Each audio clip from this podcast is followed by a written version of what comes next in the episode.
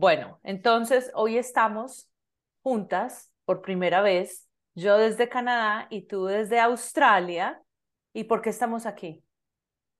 Porque estamos lanzando el primer episodio de nuestro podcast que se llama Armando Bochinche, rompiendo el silencio colonial.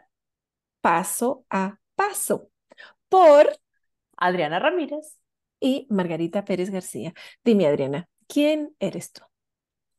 Ay, qué pregunta tan compleja. No sé. Bueno, a ver, ¿por dónde empiezo? Eh, soy, soy colombiana, de Medellín, Colombia. Soy maestra de español. Soy escritora, que es algo muy importante para mí. Inmigrante, vivo en Canadá. Em, podría decir tantas cosas, pero dejemos ese conocimiento a que nuestras, nuestros seguidores nos vayan descubriendo poco a poco a través de los, de los episodios, pero por ahora eso soy en pocas palabras.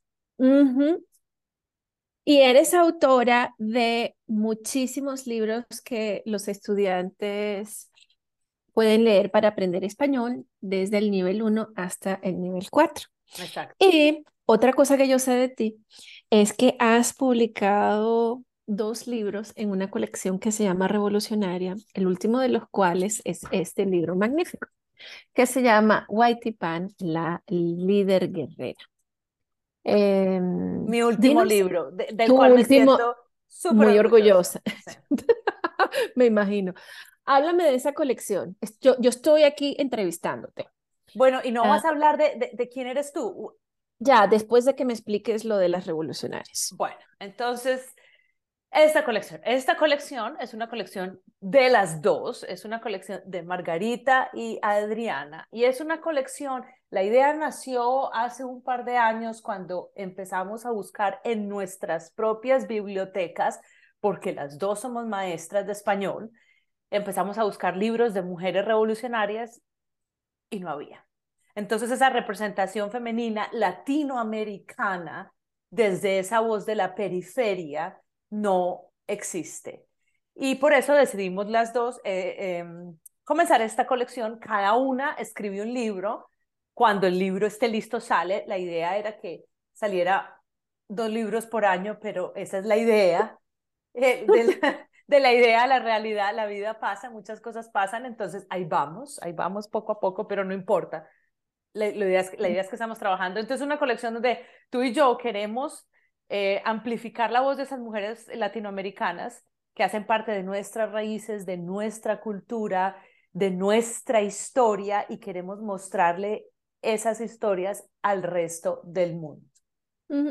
A la vez que, o sea, no solo la historia en sí misma, sino que los libros, este, mm, al final de cada libro, hay unas series de preguntas para pensar o de cuestionamientos que llevan a los estudiantes y a los profesores a considerar la historia de América Latina desde un punto de vista diferente, desde un punto de vista crítico femenino. Y una cosa que, que tú y yo compartimos es que las dos, al ser mujeres inmigrantes en un país, en países anglos, tenemos una posicionalidad particular que nos ha hecho pasar por un camino de descolonización, que ahí vamos. Y estos libros todos también están escritos con una mirada descolonizadora. Mm. Y de hecho, escribirlos, cuando, cuando hablaste del, del, dicho al hecho hay mucho trecho, eh, Pensé en lo que a mí me ha costado sacar mi libro, porque en el tiempo en el que tú has sacado dos, yo apenas estoy pariendo uno. Y es que reconsiderar la historia recibida es súper difícil. Eh, poner en tela de juicio lo que ya tú das por sentado. Así ocurrieron los hechos. Esto fue lo que pasó estos son los héroes de nuestra historia. Y, y luego decir, sí, esto es lo que la mayoría de los historiadores dice, pero ¿es esto cierto? Puedo construir una narrativa aceptando estos hechos sin cuestionarlos. Y es muy difícil. Y en mi caso particular me llevó a reescribir, después de tener escrita una versión del libro, me, me llevó a reescribirlo por completo para como que, como que despejarme o, quitarme este, la camisa de fuerza de la historia recibida, ¿no? De la historia recibida y, y de la historia que nos han impuesto y que hace que nosotros internalicemos esas opresiones y las perpetuemos. Y lo mismo me pasó cuando estaba escribiendo María Cano, porque mucha parte de la historia de María Cano está alrededor de su relación eh, sentimental y yo no quería que se enfocara en su relación sentimental, quería que se enfocara en todas las maravillas que ella hizo, pero siempre se ha hecho un reduccionismo de la mujer en cuanto a la historia. Me pasó lo mismo con Juana, porque sus, su participación en la guerra de independencia siempre ha estado este, justificada por el hecho de que su supuesto padre, que es un general criollo venezolano, fue el que le enseñó a ella a, a luchar, obviando el hecho de que ella era la hija legítima de un esclavizador con una mujer esclavizada. Entonces, pues sí, nosotras como como educadoras queremos este, mm, llevar estos cuestionamientos propios al salón de clase y ayudar a los profesores y a los estudiantes a que ellos vean la historia o lean la historia de América Latina con lentes diferentes. Y con lentes desde adentro, porque no es lo mismo escribir una historia de afuera que una historia escrita desde adentro. Y más adelante, no sé si hoy sea el caso, pero más adelante tocaremos el tema de own voices y la importancia de, quién escribe las historias que los estudiantes leen, porque las historias son, em, forman parte del patrimonio inmaterial de nuestros pueblos. Un patrimonio que este, la gente despoja transforma, abusa um, indiscriminadamente, voy a decirlo así, indiscriminadamente. Exacto, exacto. Aquí me estoy moviendo porque me estoy quedando sin batería. y tengo los perros que van para arriba para abajo, para arriba, para abajo, para arriba, para abajo. Ok, ya estoy conectada. Bueno, entonces ya expliqué la, la, colección. Ahora, antes de movernos más en el tema, contémosle a la gente un poquito quién eres tú. Bueno, yo soy Margarita Pérez García, también soy profesora de español, trabajo en primaria y en secundaria soy profesora de español y de francés. Este, he sido inmigrante por casi 30 años, un poquito más de 30 años y he vivido en muchísimos países en Europa y en esta parte del mundo. Em, en Nueva Zelanda y en Australia.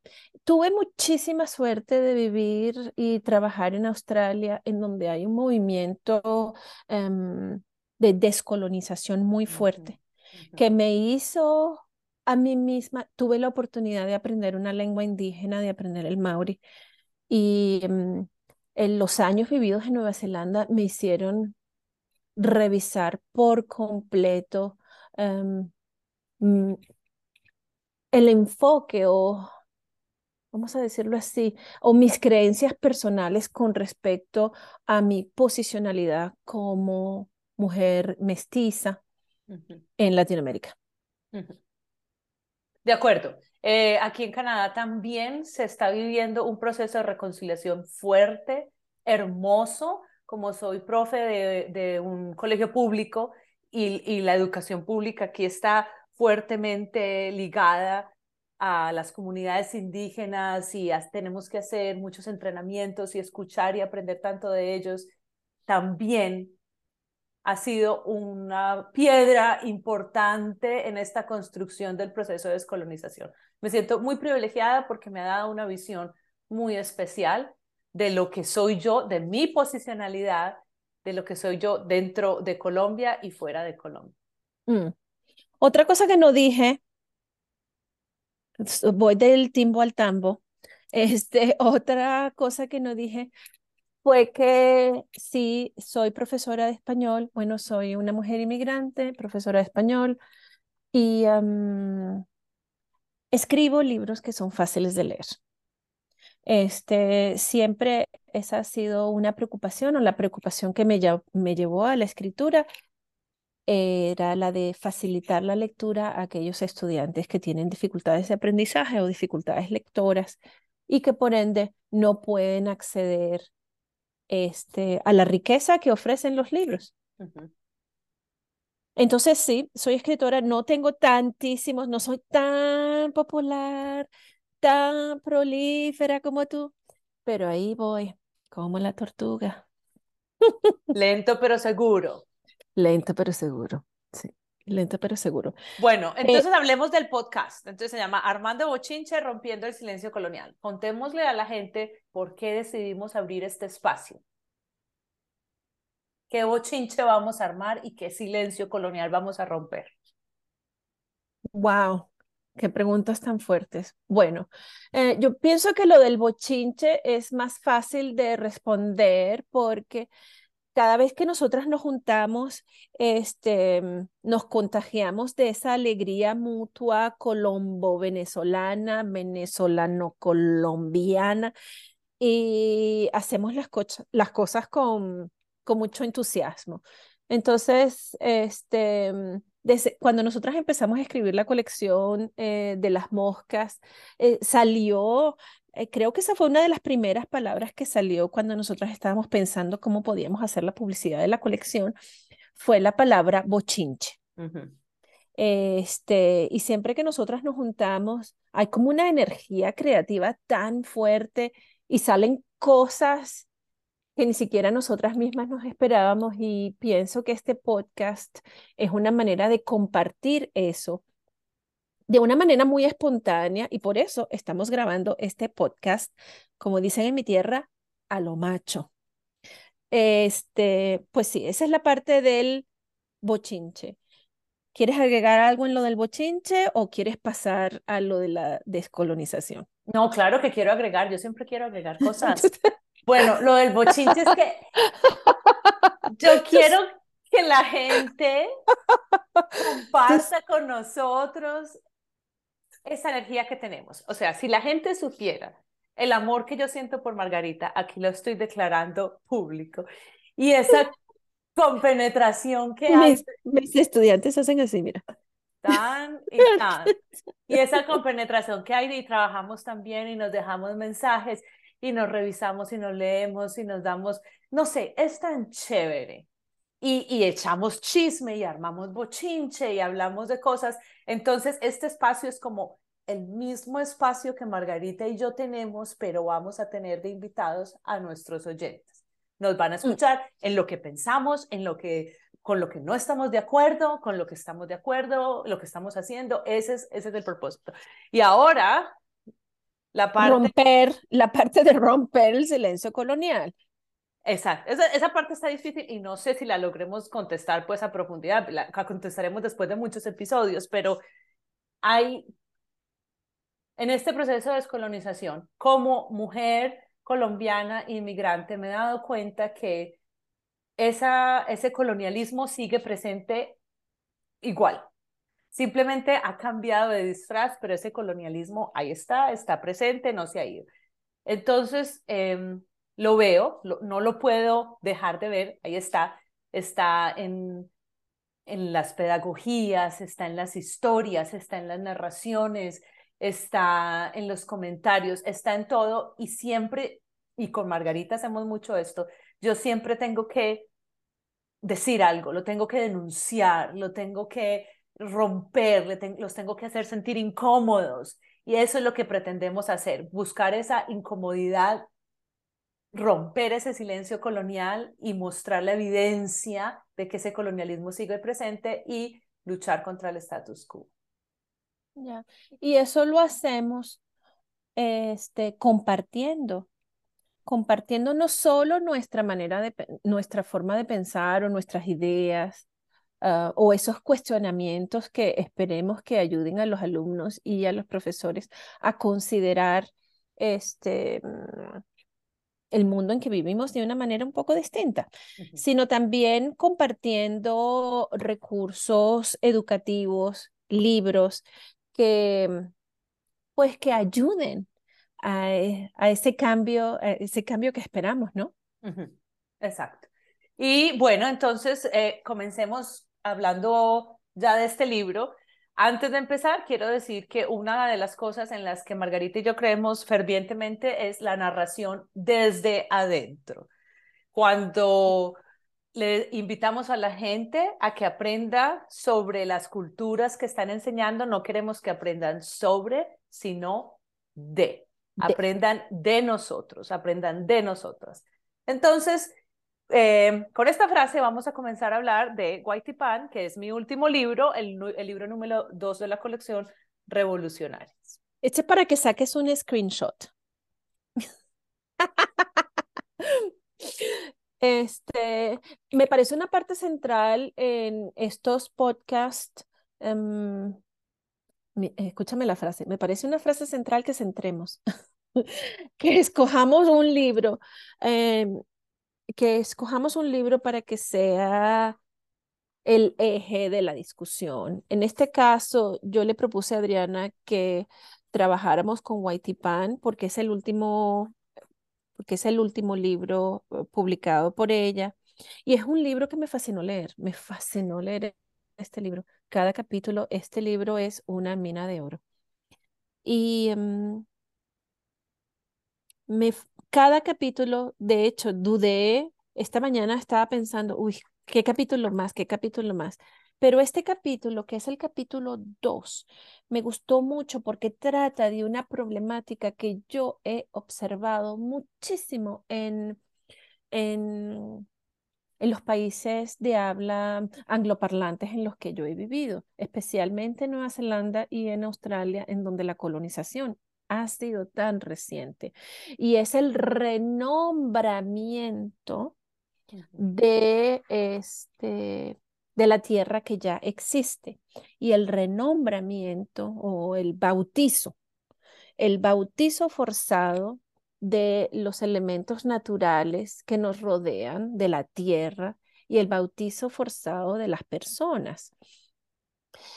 Y, por ejemplo, Nueva Zelanda muchas veces, bueno, ahora hay un movimiento fuerte de descolonización, pero muchos profesores en la escuela que no podían pronunciar el nombre indígena de los estudiantes simplemente les cambiaban el nombre porque era más fácil de pronunciar este, o simplemente aporreaban el nombre. Y de hecho ha habido muchísimos talleres para enseñarles a los, a los profesores cómo pronunciar correctamente los nombres indígenas para que no se sientan en la obligación de aporrear los nombres o simplemente de cambiarlos o de darles apodos o de darles apodos. No más tarde que ayer, eh, y mi hija no tiene un nombre indígena, eh, pero en su lugar de trabajo decidieron cambiarle el nombre.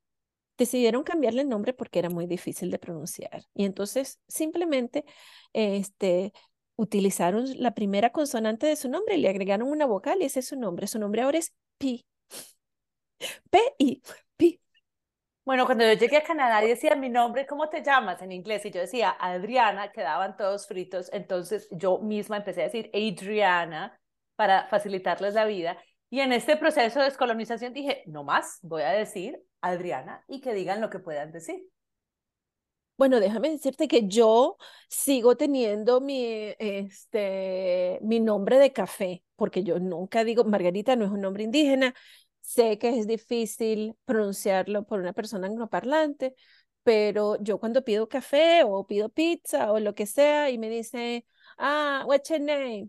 Y yo digo, Lola, ese es mi nombre, ese es mi nombre de café, Lola. Y espera, el nombre de Lola ha sido tan fuerte porque yo vengo utilizando Lola desde hace años. Es mi segundo nombre, es mi nombre de café. Que por cierto, a veces me da pena porque entonces me eh, establezco una relación de confianza luego con la persona a la que le he venido diciendo que me llamo Lola desde hace años. Y luego tres o cuatro años después la persona descubre que mi nombre no es Lola, sino Margarita. Pero incluso el nombre de Lola es un nombre hereditario, porque ahora mis hijas, mis dos hijas, van y piden café y dicen, ah, ¿cuál es tu nombre? Lola. es un nombre familiar. Entonces, esta problemática del nombre, viniendo desde Bochinche alrededor de los nombres impuestos o estos bautizos modernos, cuando yo llegué a la página 21 de Pan, leí un fragmento que me fascinó y que quisiera compartir con todos ustedes. Bueno, y mi gente, escuchen la voz de esta mujer que es una diosa. Mm. Ok. Entonces, en este capítulo, que es en el capítulo número 2, Pan ha llegado a hablar con este Pedro de Añasco, que era el capitán de los españoles. Y empieza directamente el fragmento en, su, en el diálogo de su encuentro. Y él le dice, ¿Eres la gaitana? le dijo. ¿La gaitana? ¿Quién es esa? dijo Guaitipan. La líder gobernante de los indígenas. Yo soy la líder gobernante de los territorios de Timaná, pero no me llamo Gaitana, me llamo Guaitipán. Ah, entonces eres la Gaitana, así te llamamos nosotros. Pero ese no es mi nombre, le dijo ella. Pues para nosotros lo es. Tú no eres Guaitipán, eres la Gaitana, le dijo el soldado. Pasa, don Pedro te está esperando. Pan estaba un poco sorprendida. Ella no sabía que tenía otro nombre. ¿Por qué no usaban su nombre? Ella ya tenía un nombre. ¿Por qué no usaban ese? ¿Por qué tenían que usar un nombre diferente? Esta era otra cosa que mostraba lo incivilizados que eran los españoles. Tenían la costumbre de nombrar lo que ya estaba nombrado Tenían la costumbre de ignorar los nombres que existían. Tenían la costumbre de querer imponer sus nombres. Qué gente tan rara, qué gente tan ignorante. Pan entró en la casa de Pedro. Él estaba mirando el fuego. Buenas, Pedro, le dijo ella. Don Pedro, le dijo él. Buenas, don Pedro, repitió ella. A ella le gustaba respetar los nombres de las personas. Buenas, Gaitana. Guaitipán, le dijo ella. Gaitana, le repitió él. A él no le importaba cuál era el nombre original de esta mujer, ni si ella tenía un nombre o no. Él ya le había dado su nombre, un nombre que él podía decir y que tenía sentido para él. Guaitipán era en una lengua que él no entendía y por esta razón era un nombre que no importaba. ¿Qué quieres? Qué fuerte, ¿no? Es muy fuerte y hay, hay dos aspectos, además del del nombre, eh, cuando ella dice que gente tan incivilizada y cuando escribí eso, obviamente lo hice aposta porque siempre, desde que estábamos chiquitas, nos vendieron que los españoles trajeron la civilización a nuestras tierras. Y, todavía hay mucha creencia de eso, perdón. Sí, y ese argumento yo lo sigo escuchando a diario, lo sigo escuchando a diario porque, pues sí, los, eh, en este caso aquí los ingleses trajeron la civilización. Entre comillas, exacto. Ellos trajeron la civilización y por ende, y de ahí salen dos otros, ah, dos otros eh, supuestos implícitos. Y es que, por uno, pues si ellos trajeron la civilización es que no había. Y el otro es que tenemos que estar agradecidos porque trajeron la civilización, porque si ellos no hubiesen traído la, civilización, ¿en qué, ¿en qué situación estaríamos hoy en día? No habría carreteras, no habría centros de salud, no habría tecnología, no habría trabajo, no habría todas estas cosas que han permitido que en este caso Australia o Nueva Zelanda sean los países primermundistas que son. Y una de las cosas que me gusta trabajar con mis alumnos cuando trabajo este libro es el concepto de civilización. ¿Qué es ser civilizado? Porque nos han metido en la cabeza un concepto específico de civilización, pero es un concepto eurocentrista impuesto. Porque si ser civilizado es llevar al planeta Tierra, a la Pachamama, al punto donde le hemos llevado ahora, pues para mí esto es lo más barbárico que nos ha pasado como especie, que estamos a, punto de autodestruirnos.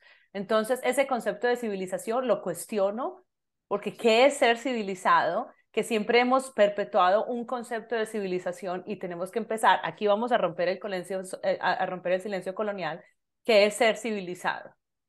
Es, es tener eh, un PhD, es tener, no sé, el estatus que te lo da. Es saber leer y escribir la, la, la, la, literatura solo es escrita, puede haber literatura narrada, ¿cierto? O sea, todo ese, ese montón de, de preguntas que salen de esto, me gusta hablar con los alumnos y crear una lista de cosas que es ser civilizado. Hablemos. ser civilizado? Desde tu cultura, desde las diferentes culturas. Además del, no, del nombre, el cambio de nombre que es tan fuerte porque es borrarle a uno la identidad. te, te, estás adelantando demasiado.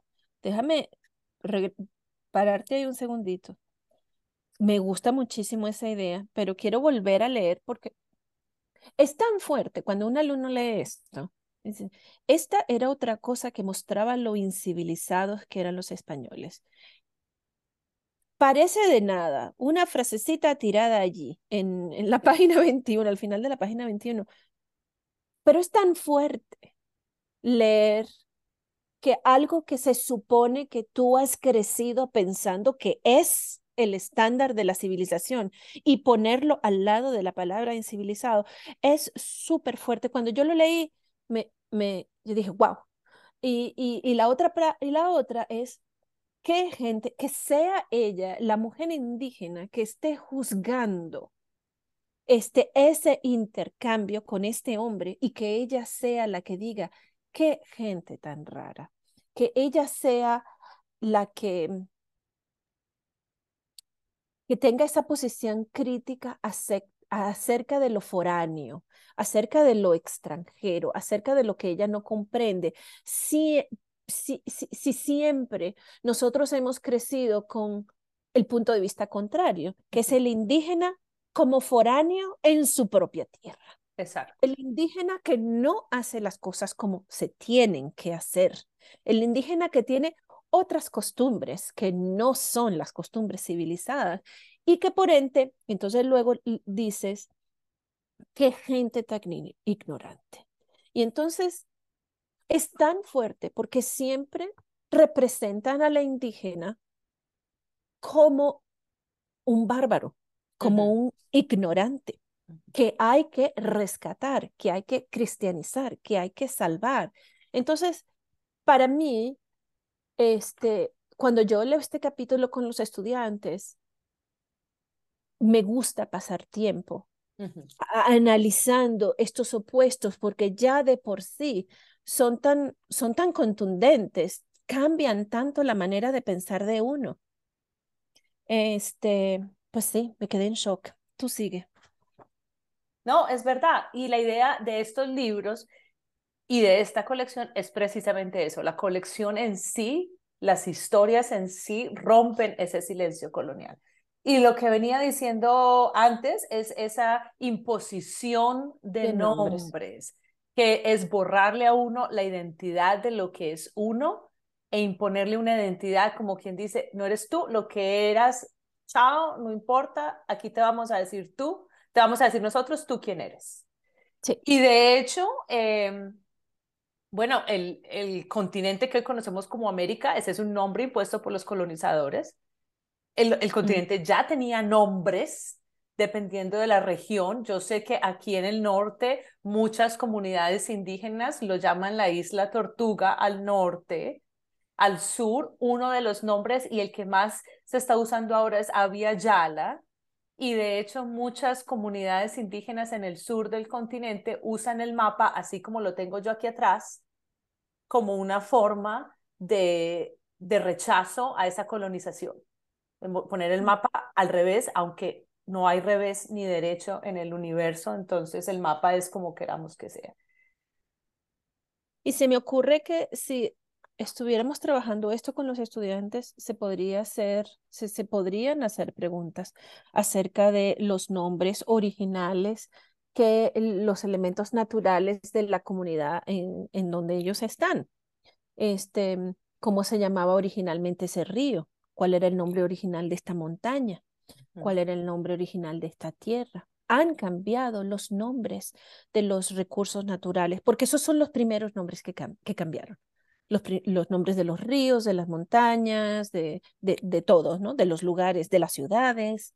Fíjate en Venezuela. En Venezuela tenemos Maturines, Barcelonas, tenemos una cantidad de nombres que la gente dice, no, Barcelona en Venezuela, pero ¿de dónde es eso? Sí, el único Barcelona que conocen es el de España. Bueno, que fuimos colonizados por los españoles y simplemente dijeron que era que esas ciudades les recordaba de una manera u otra sus ciudades natales y cambiaron los nombres y pusieron los nombres de sus países. Este, mm, y se me ocurre que esas puedan ser preguntas importantes para los estudiantes. En Nueva Zelanda em, existen ahora, por, esos, eh, eh, por, por, ese movimiento de descolonización, ahora ponen nombres bilingües para todo. Entonces la gente habla de Nueva Zelanda y luego dicen Aotearoa, que es el nombre indígena, y, eh, dicen Wellington y dicen Poneke, y ponen todos los nombres ahora bilingües. Esa podría ser este, una solución interesante en otras partes, en otras partes del mundo. Qué chévere, es una, me gusta, me gusta eso. Bueno, eh, entonces hay mucha tela que cortar en este libro. Eh, mucha, mucha, la posicionalidad indígena, la cosmovisión, la relación con la naturaleza, eh, la relación, cómo se mueven en la selva, cómo se mueven como pez en el agua. Hay mucha tela que cortar, pero eh, yo pienso que debemos llegar, debemos comenzar a cerrar. Sí, iba, iba a sugerir lo mismo, iba a sugerir lo mismo. Vamos a cerrar este primer episodio. Tratamos de, hablamos este fragmento bellísimo de la página 21 a la página 23. Es un fragmento que pueden los profesores trabajar con los estudiantes, trabajar con los estudiantes lo que implica una lectura en grupo, le implica hablar de esos problemas de lo que es la civilización, quién es civilizado. Em, hablamos de los nombres. Y creo que mencionamos varias preguntas esenciales o cuestionamientos esenciales que uno les puede presentar a los estudiantes con respecto a la imposición de los nombres. Y, y de hecho muchas de esas preguntas están al final del libro porque esta colección, algo que la ah, caracteriza es que eh, tiene preguntas para nombres impuestos. ¿Quieres que cerremos el podcast con la lectura de la página 73? Me parece perfecto. Léelo tú con tu voz hermosa. Ya, con tantas flores ya ni puedo, mira, estoy flotando. Entonces, como dijo Adriana, al final de los libros hay preguntas, fragmentos eh, para pensar. Nombres impuestos es este. A todo lo que ellos, los europeos, ven por primera vez, lo descubren. Y todo lo que por primera vez hacen, lo inventan, aunque ya esté inventado, pero los europeos en su visión del mundo nombran, designan cuando por primera vez entran en contacto con. Este, esto lo dice Diana Uribe, que es una filósofa, historiadora y escritora colombiana. En la historia, los españoles no llaman a Huaytipán por su nombre, sino por el nombre que ellos le dieron, la gaitana. Esta práctica de nombrar lo que ya estaba nombrado, lo que ya tenía nombre, fue algo que hizo parte del proceso de colonización. Al ignorar los nombres originales, estaban borrando su existencia al nombrar lo que veían con sus propios nombres. Estaban imponiendo su forma de entender el mundo a otras culturas. al imponer sus nombres, justificaban la apropiación del territorio que ellos pensaban que habían descubierto. Perfecto. ¿Sigo? No, yo creo que aquí ya quedamos Perfecto. bien. Quedamos bien. Bueno, entonces, muchas gracias a todos nuestros oyentes por escucharnos, por compartir este momento con nosotras, de armar bochinche, de romper el silencio colonial. Esperamos que nos sigan escuchando. La idea es seguir haciendo estos episodios, abriendo estos espacios. Eh, vamos a poner en la descripción donde pueden encontrar el podcast y alguna otra información, no sé, Bueno, información sobre el libro del que hemos hablado hoy, información sobre las pistas eh, eh, educativas que hemos, este, a las que hemos apuntado hoy para que se animen y lean ese fragmento con su clase y Todo el discutan libro. estos temas, todo el libro, pero claro, claro, todo el libro, pero que lean ese fragmento, que trabajen ese fragmento con su clase y que mm, amplíen, o sea, que lleven los cuestionamientos que nosotras hemos hecho hoy en el podcast y que los lleven, que los compartan con sus estudiantes. Bueno, Bueno, hasta aquí llegamos. adiós. Hasta aquí nos trajo el tren. Chao. Chao.